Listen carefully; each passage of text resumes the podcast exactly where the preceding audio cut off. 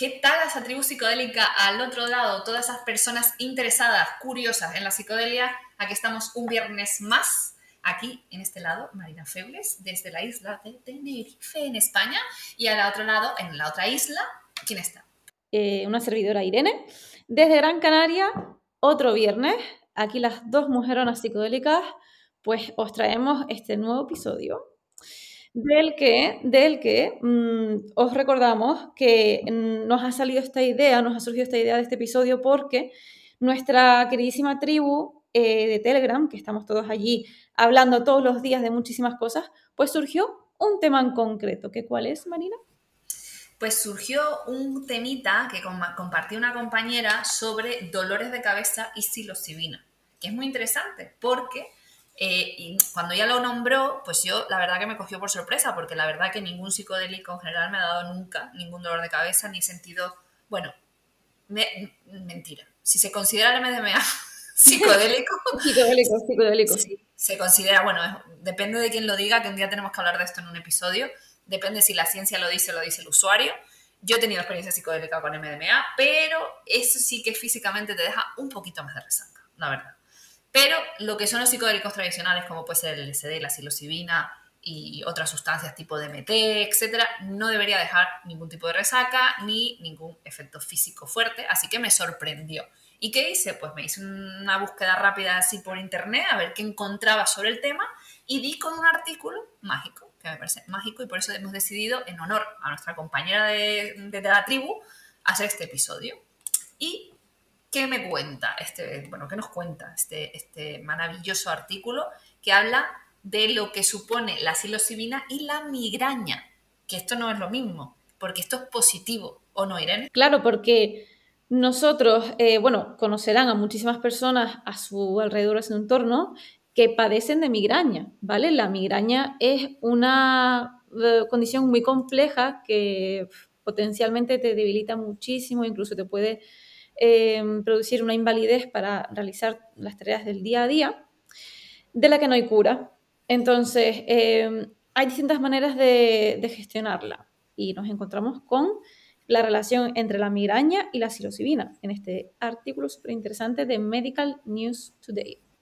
Sí, además eh, hay tratamientos de todo tipo. Está los antiinflamatorios no esteroideos, eh, por ejemplo, que se usan, eh, las triptaminas, los antieméticos, eh, en fin, hay un montón de, de, o sea, hay un montón de medicamentos que se usan para tratar esa migraña, pero resulta que eh, se hizo un estudio muy chiquitito, ¿vale? Todavía vamos a pensar que, claro, que no, todavía esto es ilegal y hay muchos investigadores que quieren profundizar en efectos para diferentes problemas, pero no pueden porque no tienen acceso y porque es ilegal. Entonces, en 2021 se preguntó a 14 participantes que tenían dolores de cabeza diario. Y algunos le dieron eh, y otros le dieron placebo, ¿vale? Em, aquellos que tomaron psilocibina vieron una reducción significativa del número de episodios de migraña en esos días que tenían, o sea, todos los días, imagínate, todos los días tienes migraña, pues de repente el 50% de los días, la mitad de los días, ya no tienes migraña. O sea, muy loco, ¿eh? eh averiguar si la psilocibina podía tratar la migraña o causarla, porque podía ser el tratamiento o la causa. Era averiguar qué era. Claro. Entonces, eh, cuando te dicen, ¿es la psilocibina causante de migraña? Directamente este, este artículo que, en el que nos basamos en este episodio dice que no, pero así, tajantemente, no. Dice que no parece ser que sea la causa de la migraña, sin embargo, parece ser que en algunos, mm, algunas personas más sensibles pueden desencadenar dolores de cabeza, ¿vale? Y esto es lo que nos preguntaba nuestra compañera de la tribu, que decía que cuando consumía psilocibina, también luego se unió otra compi y dijo que también sentía dolores de cabeza cuando consumía psilocibina en microdosis, le daba dolores de cabeza. Claro, una cosa es la migraña y otra cosa es dolores de cabeza puntuales que al consumir psilocibina en ciertas personas puede causar. Eso es.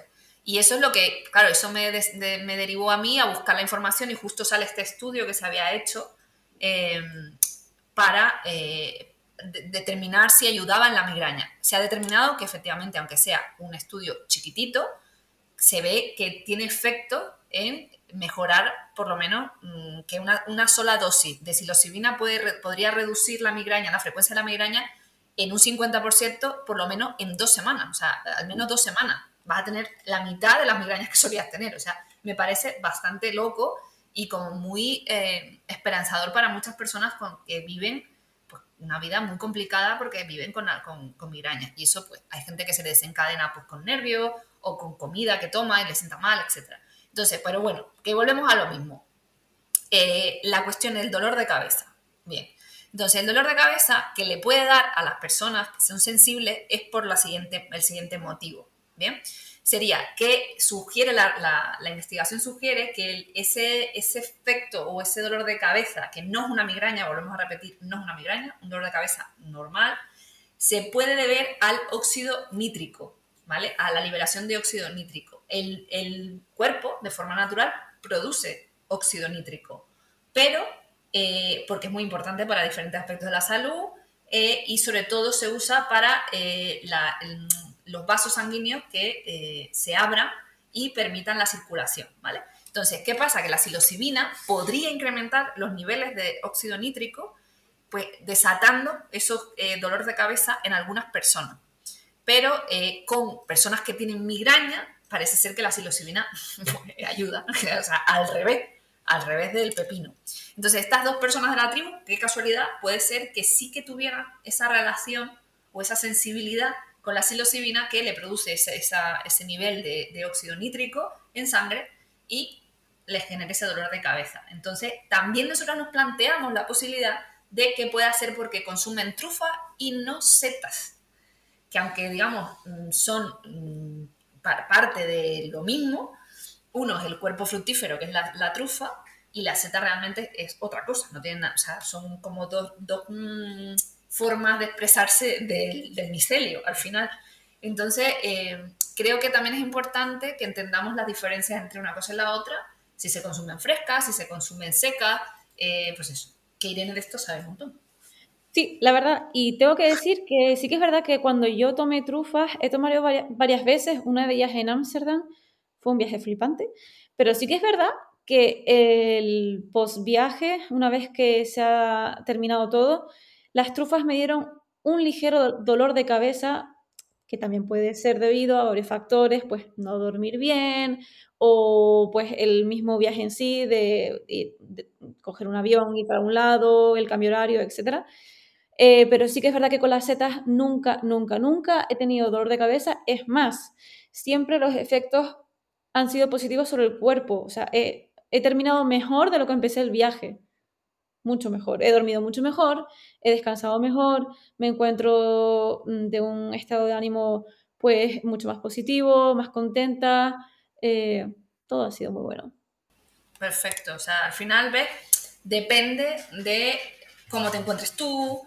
Por ejemplo, también la compañera nos contaba algo muy interesante, que es que eh, a lo mejor se debía al premenstrual, pero que se, sentía muy triste, como un poco depre, muy, muy de bajón, ¿no? Y yo sí puedo decir desde mi experiencia que la, microdosis cuando estoy premenstrual o cuando estoy ya menstrual eh, me pega todo el triple, ¿vale? O sea, me duele todo como más, estoy más sensible, estoy como más blandita, si se puede decir, y, afecta a todo más, estás muy sensible y, al final yo creo que es un amplificador, o sea, una microdosis o, un, o cualquier dosis que tomes, en, depende en qué estado te encuentres, puede ser un amplificador de cualquier dolor que tengas, de cualquier situación estresante que tengas, a lo mejor pues puedes maltripear por eso, o, si tienes, por ejemplo, te duele el tobillo porque te lo torciste, pues vas a tener mucho, muy presente ese dolor, ¿sabes? Va a tener eh, como en el panorama siempre va a estar ese dolor, ¿no? Eh, entonces, eh, creo que hay que tener presente ese estado hormonal en el, que, en el que está,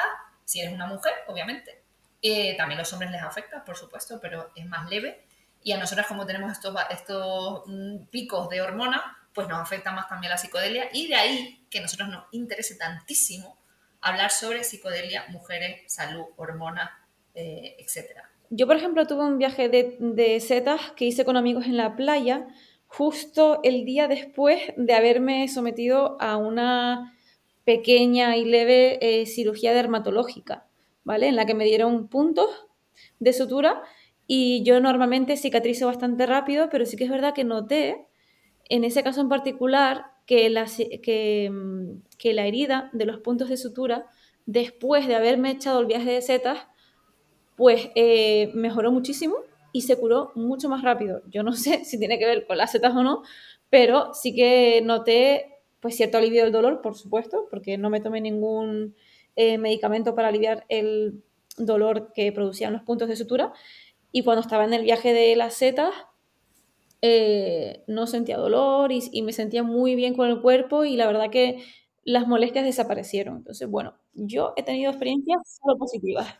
Claro, depende, depende de muchas cosas, porque también yo he estado resfriada y he tomado una microdosis y no me he sentido peor, ¿sabes? No, no, me, no me lo amplificó, ¿sabes? Me hizo sentir mejor. A veces me da un, efecto de querer como medio dormirme, otras veces parece que me tomo una, una taza muy cargada de café. No sé, es que por eso es muy difícil decir que todo causa lo mismo, a todo el mundo lo mismo el cuerpo de cada uno es cada cuerpo y cada situación es cada situación y hay que ir probando, ir viendo si subimos dosis, si la bajamos, si irnos observando, porque también comentaban que no sentían nada especial, que no habían visto ningún cambio ni ninguna cosa peculiar. por cierto, en este artículo eh, se comenta también que, eh, lo quiero dejar también por aquí por el episodio, que después de haber hecho el experimento y haberles quitado de la dosis de psilocibina a la gente que tenía migraña, o, dolores de cabeza diarios, pues no hubo ningún eh, efecto adverso o, secundario después de haber quitado esa dosis de psilocibina. Es decir, que es que ni siquiera para eso tuvo un efecto negativo. Claro. Pues es maravilloso todas las puertas que se abren con la psilocibina, honestamente. Eh, cuando veamos y vaya avanzando el tiempo, pues iremos viendo efectos mayores en diferentes, eh, diferentes dolencias, tanto enfermedades mentales, problemas mentales, como en efectos físicos, como pueden ser las migrañas o en otras enfermedades. Y creo que hay un potencial tremendo ahí. En la naturaleza están todo, yo creo que están todas las cosas que necesitamos. También es verdad que la tecnología pues, nos ha ayudado mucho a estar donde estamos, pero, pero tenemos un futuro brillante en términos de los psicodélicos y cómo nos pueden ayudar. Así que recuerda que nos puedes escribir ahora a mujerespsicodélicas.com, nos puedes contar lo que tú quieras, desde que tienes migraña, si no las tienes también, y si quieres contarnos cualquier experiencia con hongos psilocibe, con LSD, tus viajes místicos, lo que tú quieras, lo puedes compartir por ese mail. Y también nos puedes encontrar en redes sociales que Irene te va a decir exactamente dónde nos las puedes encontrar. En Instagram tenemos nuestro maravilloso perfil, arroba mujeres psicodélicas. Publicamos mm, diariamente o casi diariamente cositas, nos podrás ver las caritas eh, promocionando los episodios todos los viernes.